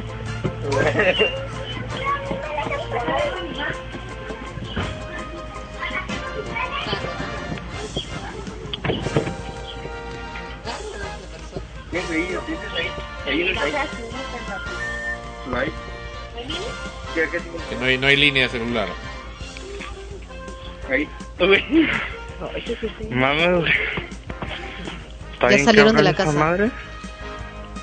Estaba así sentado y se, se miraba el suelo así, era, güey. Como si estuviera haciendo como agua así. Sí, se siente bien. Yo pensé que la tele le estaba haciendo así en la cama. Yo también, por eso me levanté. Y mi gatito se quedó ahí así. Espérate, espérate, espérate. Y te dije, Alan, te dije, quita la basura de ahí. Me andaba cayendo con la Camila, güey. Voy allá por mi gatito, me acompañan más. Y la gata de la Camila se va a caer para abajo. Venga, mi gato se lo tengo. Espérate, espérate, espérate. Yo me la caigo. Bueno, vamos a seguir informando tan pronto nos llegue más información sobre este, informando información, ¿no? Vamos a seguir dando la, la noticia correspondiente sobre esta este seis- sismo en Tijuana, México y en Los Ángeles, California. Y a continuación, esta noticia también es tremenda que está llegando por parte de la Policía Nacional del Perú, quienes hoy lunes se van a la huelga aparentemente. Y esto es tremendo, tremendo. El presidente Alan García se ha apresurado hace instantes en decir eh, que se, se mostró en contra del paro policial convocado en demanda de mejoras salariales con el argumento de que quienes portan armas no tienen derecho a la huelga. Todo, y todos tienen derecho al paro, salvo quienes tienen armas, porque en ese caso el Estado tendría que permanecer arrodillado frente a los que tienen la capacidad de coaccionarlo mediante las armas, y eso no lo vamos a permitir, dijo el presidente en declaraciones hoy lunes. El jefe de Estado sostuvo que no cree que se produzca la huelga policial convocado por el denominado Sindicato Único de la Policía Peruana, SUPP, tras señalar que el gobierno ya entregó un bono salarial a las fuerzas del orden. El presidente García anunció el 20 de febrero pasado que los militares y policías recibirán este mes un bono especial extraordinario de mil soles y que una comisión se encargará de proponer una reestructuración de sueldos. Sin embargo, acá hay una convocatoria que hacen vía YouTube. Eh, lo hace un señor Eduard Casas en nombre, aparentemente, de la Policía Nacional. Escuchemos. Hermanos policías y militares de todo el Perú, aquí desde la Escuela Técnica Superior PNP de Puente Piedra, me dirijo a ustedes con la finalidad de expresarles mis saludos y decirles que estamos a pocos días del 5 de abril y la Jornada Nacional de Lucha Policial avanza decididamente hacia la victoria. El hecho de que nos tengan abusivamente detenidos no ha mediado nuestro ímpetu de lucha, más bien ha permitido que el pueblo militar policial estemos más unidos que nunca. Pedimos una inmediata solución al problema remunerativo y pensionario de los policías y militares, que el bono de mil soles sea otorgado a los policías y militares en situación de retiro y al personal de empleados civiles, que no se elimine la cédula viva, el saneamiento económico y financiero de la caja de pensiones militar policial, la participación de representantes de los policías y militares en la comisión de alto nivel, porque el gobierno del presidente Alan García solo quiere engañar al pueblo policial militar peruano, utilizando sus métodos conocidos. Prueba de ello es que el día 22 de marzo iban a instalar la comisión de alto nivel que verá la reestructuración del sistema remunerativo de la policía y de las Fuerzas Armadas. La oficina de prensa de la presidencia del Consejo de Ministros informó la referida suspensión e indicó que desconoce la fecha en que la comisión comenzará a trabajar. Esto ya se esperaba de este gobierno. El estudio de la comisión de alto nivel no debe demorar más de 90 días calendarios y, antes del 5 de abril, debe haber una, una propuesta de solución viable. Hermanos policías y militares, este 5 de abril los policías peruanos se quedarán en sus hogares y tendrán un día de vida familiar. Eso solo es una infracción. Esa es solo una infracción, dice. Vaya. Pero si han suspendido la supuesta reunión de reestructuración de sueldos, que eh, el gobierno espera todavía que haya una huelga o que empiecen los reclamos para que nuevamente vuelva a aperturar esa comisión. No sé, pero me, me deja sorprendido eso lo que está diciendo. Ahora, no sé si hay policías en actividad que están eh, siguiendo la decisión de este miembro de la Policía Nacional. Como toda protesta, siempre hay grupos que están a favor y en contra y supongo que no será algo El total. superior de la policía, Eduard Casas, que participó en la protesta frente al local del Ministerio de Economía y Finanzas el viernes último, rechazó el anunciado proyecto presidencial para incrementar las remuneraciones de los policías y militares de acuerdo a sus méritos y esfuerzos porque según él es discriminatorio y daría pie a la corrupción. Dijo además que fue sancionado por su apoyo a la huelga policial y que teme por su seguridad y la de su familia. Veamos el informe. Como una propuesta discriminatoria y que daría pie a la corrupción, así calificó el suboficial superior Edward Casas, quien apoyó públicamente un paro policial en demanda de aumento de sueldos, la propuesta presidencial de dar un incremento a militares y policías en base al mérito. Eso también es otro engaño. ¿En base al mérito o en base a la corrupción? Eso se presta a la corrupción. ¿Quién tiene más mérito? ¿El más amigo? ¿El más este, servil quizás? Ese es el problema, ¿no? Él tiene que valorar no cuestiones superfluas, él tiene que, que dar una solución integral. Casas Diburcio señaló que pese a su grado y a tener 30 años en la policía, su sueldo es de apenas 1.580 soles, 200 más que el de un suboficial de tercera. Agregó que falta de presupuesto existiría una alternativa para homologar los sueldos. La solución es simple. Hay dos soluciones simples. Uno, la aplicación del decreto supremo 213, pero de una forma diferente. Que se bajen los sueldos. Que Alan García, que los ministros, que, la, que los congresistas se bajen los sueldos.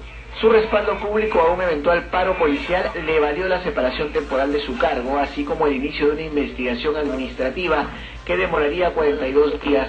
No obstante, Eduard Casas afirmó que su reclamo es justo y consideró el pedido del ministro del Interior de esperar la propuesta del Ejecutivo como una manera de ganar tiempo. Lo que ellos quieren es tener más tiempo para que al final digan otro más otro poquito más de tiempo y de ahí recién todo esto lo van a solucionar para el próximo año. Posiblemente lo van a, lo van a poner en la partida presupuestal que corresponde al año 2011 no y van a aprobarlo y todo este problemón se lo van a dejar al siguiente gobierno El suboficial Eduard Casas afirmó que al menos 80.000 agentes acatarán la jornada de lucha policial y no irán a trabajar el 5 de abril en demanda de un aumento de sueldo. O sea, el policía no va a salir a marchar, el policía no va a salir a amenazar a nadie, el policía no va a ir a su trabajo y va a decir, ¿sabe qué? No hago nada. No, el policía se va a quedar en su casa. Ese día va a ejercer su derecho a una vida familiar. Ese día va a ejercer el policía su derecho al descanso. Y eso no es malo. Y si por hacer eso lo van a castigar, que lo castiguen, pues. Además, en respuesta al presidente Alan García, quien pidió sanciones para los policías que acaten el paro, Eduard Casas instó al jefe de Estado a renunciar a la prescripción de los supuestos delitos que le fueron imputados en su primer gobierno antes de fustigarlo. Pero si hacen eso, si hacen que los policías se queden en su casa, en realidad quienes van a asumir los costos de eso son quienes estuvieron en el turno anterior. Pues tendrán que hacer doble turno y quedarse. Y luego, por supuesto, les aplicarán rigor a los policías que se quedaron en casa, pero igual alguien tendrá que cubrir el puesto. La comisaría no puede quedar abandonada. Imagínense un día lunes que la comisaría quede abandonada. Todos los días hay casos. Desbande total. No, si habiendo policías hay mm, delincuencia por montón, en todas las zonas, no no solo en los lugares populares, sino en lugares también pues de, de un digamos de un nivel social mayor, siempre se ve delincuencia de todas maneras. Imaginémonos ahora sin policías en la ciudad lo que pasaría, ¿no? Con el tráfico también, Con porque hay lugares que no están señalizados. No, si vemos cuando tomamos un, un- un transporte público y pasamos por un lugar de, mucho tráfico y popular sobre todo, que los ladrones están ahí a vista y paciencia de todo el mundo, asaltando a los transeúntes, arranchando las, las mo- los monederos, las carteras de los pasajeros, incluso de los carros, por las ventanas. Y, y nadie puede hacer nada, ¿no? Porque nadie se quiere meter tampoco porque pueden salir dañados. Y los policías a veces no están cerca, brillan por su ausencia. O vemos al- también eh, a, a delincuentes corriendo y los policías atrás, pero aún así eh, hay, ¿no? Hay de- delincuencia por montón. Imagínate si sabiendo que no hay policías. ¿Qué, qué, qué es lo que se hace entonces? La- ¿Las mismas personas toman justicia por sus manos? Es Y lo la que ve. quedaría. y la ve, y la ve. Y la ve en Lima. Volvemos con extremos y los estrenos de Ana Rosa, tan esperados los estrenos. Vuelve en breve y en bastante breve. Extremos.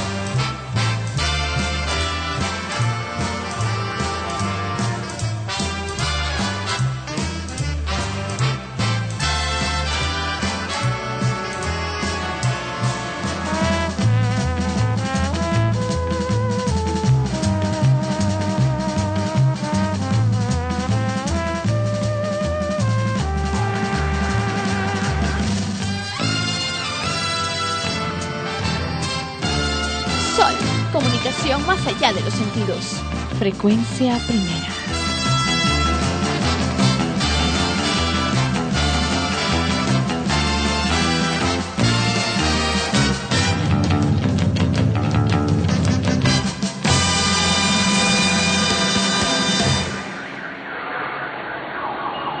Es Plaza San Miguel, 14 de marzo de 2010, aproximadamente el mediodía, y ese ruido que ustedes escuchan es el ruido de todos los días en el lugar.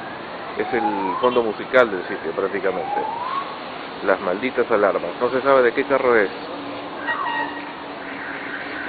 Pero el, hecho es que no para el ruido 12 horas con 30 minutos, 14 de marzo de 2010. Uno o más vehículos con el ruido molesto.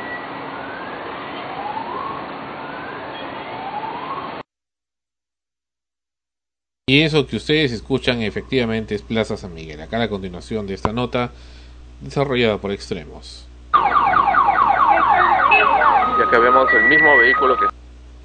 Y efectivamente ahí está el mismo vehículo del ruido en cuestión. Ya que vemos el mismo vehículo que estaba haciendo el ruido molesto por horas.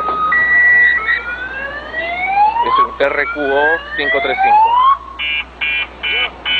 impunemente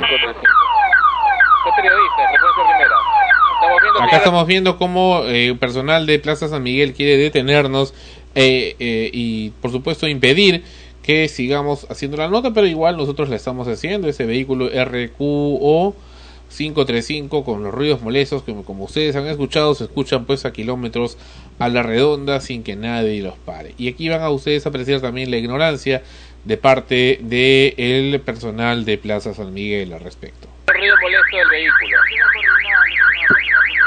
El vehículo, señor. Es una infracción, señor. ¿Sabía usted?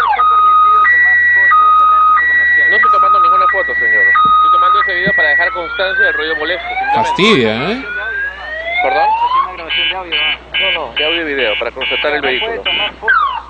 No estoy tomando fotos. Para, para y reinicio. Toma acciones contra el vehículo, señor. ¿No lo va a hacer?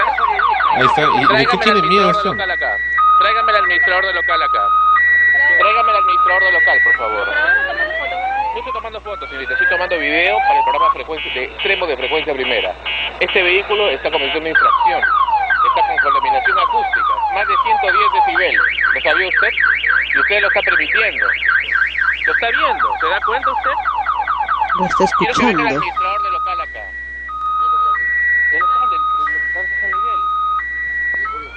Fíjese cómo también se, se voltea el photocheck, no quiere identificarse. de frecuencia primera. Estamos haciendo hace rato una medición de los ruidos molestos y ve usted que este vehículo RQO 535 está sonando de forma insistente ya, y no es primera vez, son varios vehículos que tienen ese problema. Para usted. Pero ustedes no están haciendo nada al respecto. Usted sabe que es una infracción contra ruidos molestos. ¿Qué hacer ante eso? ¿Qué me aconseja usted? Llame inmediatamente a la municipalidad ¿Qué- ¿Escucharon? ¿Qué me aconseja usted? la Yo dije, dirá, ya es un momento, vamos a llamar al dueño, vamos a buscarlo para detenerlo, ¿no? ¿Qué ¿Qué me aconseja aconseja usted? Es, es tremendo. es que la Creo que se está burlando No, o no, la es- ignorancia es descomunal. Y ellos van a venir y van a remover el vehículo. Porque si no, usted perjudica a todos los usuarios que están aquí. ¿Y ese señor quién es? Claro. El jefe de seguridad de Plaza San Miguel. Mi único interés es. ¿Qué les pareció? Creo que no lo habíamos presentado antes. ¿eh? No. No, pero es este es risible, ¿no? Que, que el, el jefe de seguridad del, del local, de cualquier local, en cualquier distrito, pregunte qué, qué hago, qué me aconseja, qué, qué puedo hacer frente a una infracción que se supone él debería de conocer cuál es la sanción o cuál es el procedimiento. Incluso también el mismo personal disfrutará escuchando estas alarmas. Y estarán pues saturados de eso o, o se habrán ya eh, acostumbrado, ¿no? O dopados, ¿no? Dopados del ruido. Pero es increíble, ¿no? Cómo pasan estas cosas, lamentablemente, en, en nuestro país. En otros sitios, eh, creo que el dueño del auto sale inmediatamente eh, corriendo a apagar la alarma porque sabe que está molestando a los demás y está violando el derecho a la tranquilidad de las demás personas. ¿Y dónde estará el dueño? Supongo que Me trabajará interesa. cerca y aún así escuchando el ruido. No, simplemente va, lo no deja tiene- y ahí lo dejó, pues, ¿no? Debería, esos ruidos deberían hacer que se baje la batería, esas cosas que, que no sé, yo no entiendo de carros, pero antes decían que cuando tocabas mucho la bocina, el claxon, ¿no? claxon. Eh, se te bajaba la batería del, del carro. Deberían hacer eso, ¿no? Porque es- se supone que ese ruido debe sonar solamente para casos de emergencia, es decir, que realmente estén manipulando el auto para abrirlo o robarle. No con los roces que. Claro, ¿no? Debería quedarse sin gasolina, sin gas. Debería, debería de explotar. No, no debería de andar más el carro ya por haber estado con de el tan ruido. solo escucharlo por la grabación me, me siento Sí. irritada. Es fastidioso, ¿Cómo será imagínate estar ahí. ese lugar? Imagínate que estás lejos, no estás cerca y estás lejos y escuchas esto. eh. Todo el día. Plaza San Miguel, Imagínate, 14 de marzo hay gente que 2010, trabaja cerca y tiene que escuchar esa porquería por un maldito que se le ocurrió poner el carro ahí. Uno o varios malditos. sitio, prácticamente. Uno o varios de esos hijos de su madre. ¿Qué ¿sabe qué tienen que poner el carro con alarma ahí? O sea, para ellos consideran que es normal, no hay ningún el problema, así debe de ser. Lógico, como nadie le dice nada, Claro, pues se creen con poder suficiente de hacer lo que a ellos se les pegue la regalada gana. Así es, así es. O sea, hay una enorme ignorancia y sobre todo creo que más condenable es los malditos de miércoles de gente de disque empresas de consultoría o disque ecologistas que teniendo todas las herramientas del caso no les da la gana o se hacen los estúpidos cuando se les dice para hacer estudios de medición de este tipo de situaciones y de impacto ambiental de ese tipo de situaciones. Se hacen los imbéciles, se hacen los que descartan y prefieren seguir haciendo sus mismas cochinadas de siempre antes que realmente preocuparse en términos reales por la sociedad. Aquí está pues una vez más la prueba Y ni qué decir de algún candidato a la alcaldía de ese distrito de San Miguel que se haya preocupado por esto. Ni les importa, ni les interesa. Aquí está la demostración de que no les importa. Vamos a regresar con algo breve, muy, muy, muy breve. Y volvemos ahora sí con los estrenos, los esperados estrenos de Ana Rosa. Volvemos.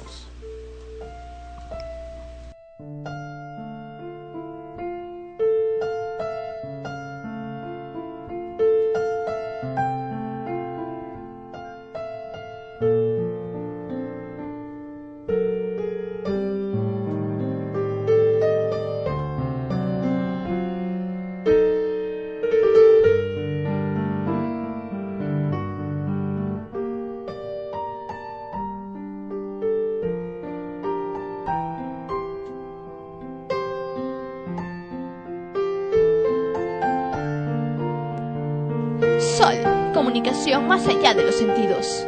Frecuencia primera.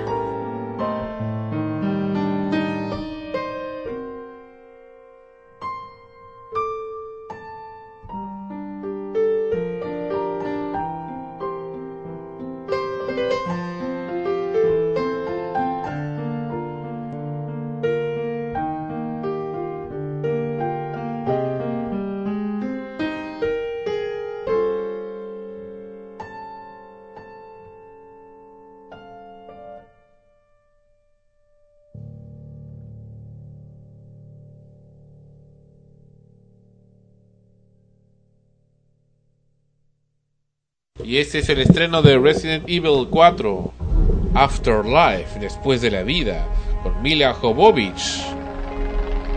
Nueva cinta de Paul Anderson.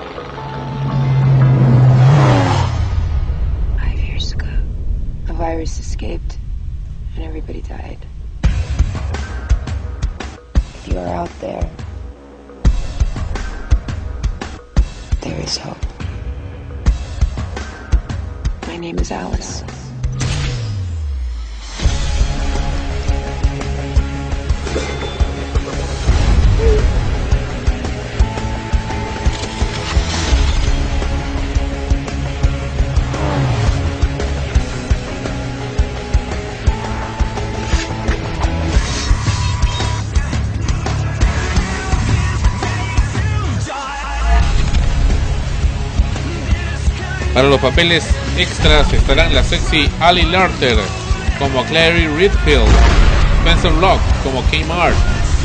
Hay que unirle las caras de Sean Roberts, que tuvo papeles secundarios en películas como X-Men o Jumper, y Her Miller de la serie Prison Break, quienes darán vida a Albert Wesker y Chris Redfield, respectivamente. El estreno. Ah, se estrenó. Se, no, se estrena en el 2011. Enero del 2011. Para los Estados Unidos. Para Estados Unidos, Resident Evil Afterlife. Tremenda película que pronto, dentro de menos de un año, estaremos viendo en el Perú. Ojalá, sí, ojalá. Los Menos de un año. estrenos más cerquita con Ana Rosa. Bueno, primero en teatro. Retoman nuevamente la temporada, las obras que por Semana Santa fueron a, a descansar, a reencontrarse consigo mismos, los actores, su- supone, ¿no? Días contados que se presentan en el Teatro del Centro Cultural de la Pontificia Universidad Católica retoman su temporada de jueves a lunes a las 20 horas. Lo mismo que las tremendas aventuras de la capitana Gaspacho, que van a estar solo hasta el 18 de abril, así que ya quedan solo dos semanas para poder ir a ver esta obra en el auditorio del Centro Cultural del Olivar de San Isidro. Ellos están de jueves a domingos a las 20 horas. El Señor de las Moscas en el Teatro Mario Vargas Llosa de la Biblioteca Nacional del Perú se presentan de jueves a domingos a las 20 horas. Y Cocina y, y Zona de Servicio precisamente ya termina su temporada esta semana que, que está llegando. Ellos están de jueves a martes a las 20 horas en el Teatro de la Plaza Isil. Paraíso también está solo hasta el 11 de abril. Ellos están en el Centro Cultural Ricardo Palma de Miraflores a las 20 horas los sábados y los domingos a las 19 horas. Estaba en casa y esperaba la lluvia en la Alianza Francesa. Ellos se presentan de jueves a lunes a las 20 horas y por supuesto ya lo saben, eh, infaltable, todos los sábados y domingos a las 16 horas en el Teatro Mochagraña. ¿Qué va? Que va El Rey León. El Rey León. ya con lo la saben. participación estelar de Alfonso Pagaza Urrelo. Cualquiera dice con mi participación. Y También, bebé. también, la de Ana Rosa, por favor, no olvidemos. Claro, pues no, bueno, para la siguiente voy a traer la nota extensa con todos los participantes, todos los actores que Y participan también hay en una, hay un, creo que un de descuento, descuento bastante considerable. Por supuesto, para, para nuestros queridos escuchas. Voy a traer todo listo la siguiente semana para que no se la puedan perder. En cine se ha estrenado esta semana Legión de Ángeles. Dios ha perdido la fe en el ser humano, así que ha decidido enviar a su legión de ángeles a la tierra para exterminar a la raza humana por segunda vez en la historia. Todos se acuerdan cuándo fue la primera vez, ¿no? Con ¿Cuándo Noé. fue? El diluvio, pues. Con Noé, el Claro, arca. El diluvio. Noé. Pero ¿y el 2012? Bueno, acá según lo que lo que nos dice van a mandar a esa es la, la ficción, ¿no? Van a enviar a su legión de ángeles a la tierra para exterminar a la raza humana y la única esperanza recae sobre un grupo de rebeldes escondidos en mitad del desierto que recibirán la ayuda del mismísimo arcángel Miguel. Ópera prima en la dirección de un veterano de los efectos especiales. También se ha estrenado esta semana un remake de la película Fama, eh, la película de 1980, que a su vez originó una famosa serie de televisión. Sigue a un dotado grupo de bailarines, cantantes, actores y artistas de diferentes disciplinas a lo largo de cuatro años en la Escuela Superior de Artes Escénicas de Nueva York, donde se les da a los estudiantes la oportunidad de vivir sus sueños y perseguir la fama. También se ha estrenado una comedia, en este caso, eh, con la genial Meryl Streep, enamorándome de mi ex. Jane, madre de tres hijos ya adultos, es la propietaria de un restaurante, una pastelería de Santa Bárbara, y tras una década divorciada mantiene una amigable relación con su ex marido, el abogado Jake, interpretado por Alec Baldwin. Pero cuando Jane y Jake tienen que salir de la ciudad para la graduación universitaria de su hijo, las cosas comienzan a complicarse. Es decir, en pocas palabras, como dice el título, supongo, se enamorarán nuevamente. Y finalmente tenemos el estreno de la película de terror, suspenso, amor, ficción y todo entremezclado, Criatura de la Noche, una película que viene desde Suecia. Oscar, un joven tímido de 12 años, un niño, mira, precisamente hablando ¿no? de, de los amores infantiles o adolescentes, aterrorizado por unos matones, se hace amigo de Ellie, una misteriosa vecina cuya llegada coincide con una serie de misteriosas muertes. A pesar de que el joven piensa que ella es un vampiro, intenta que su amistad esté por encima de su miedo. En realidad he recibido muy buenos comentarios de esta película, incluso desde antes que se anunciara, como una película que precisamente fusiona ese, ese, ese amor, ese primer amor adolescente y los sentimientos que puede tener un niño o una niña, mezclados con la terrible naturaleza de uno de ellos, que es la de ser vampiros, y donde se ven también escenas bastante fuertes de terror y de suspenso. Así que habrá que ir a verla todos juntitos con canchita.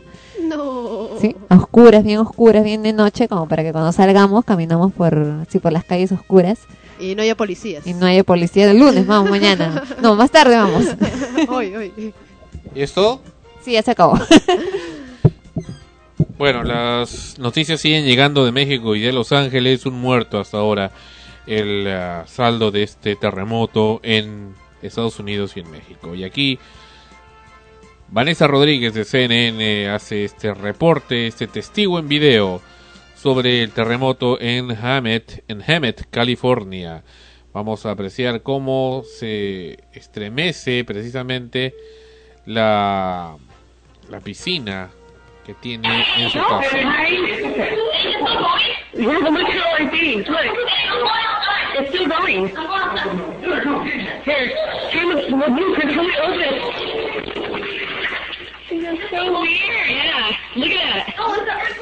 Se sale el agua, ven. El candelabro también se mueve de derecha a derecha. vean, vean cómo se sale el agua de la piscina.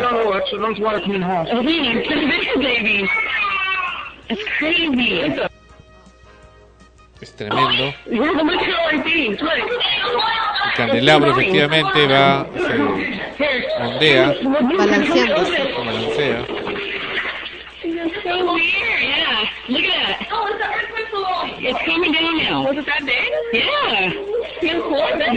Sale con bastante fuerza el agua de la piscina. Claro, que está moviéndose, pues, como ondas.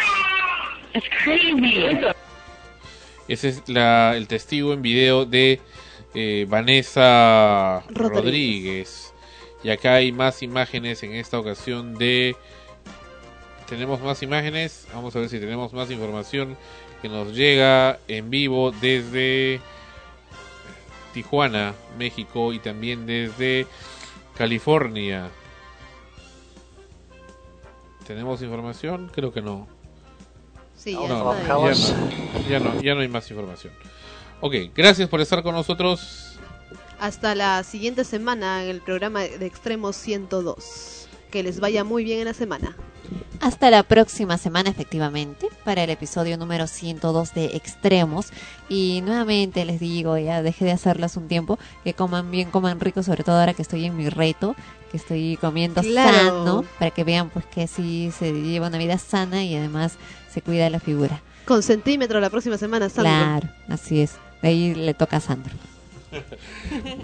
Hasta la próxima semana en Extremos. Extremos, episodio 101. Llegó a ustedes por cortesía de cotear.pe en el Perú. Comprar o vender por internet es cotear. Este programa se retransmite en podcast en frecuenciaprimera.org slash extremos podcast. Ha sido una realización de Sol, Frecuencia Primera RTVN Lima 2010, derechos reservados. Escriba extremos, extremos arroba frecuenciaprimera.org.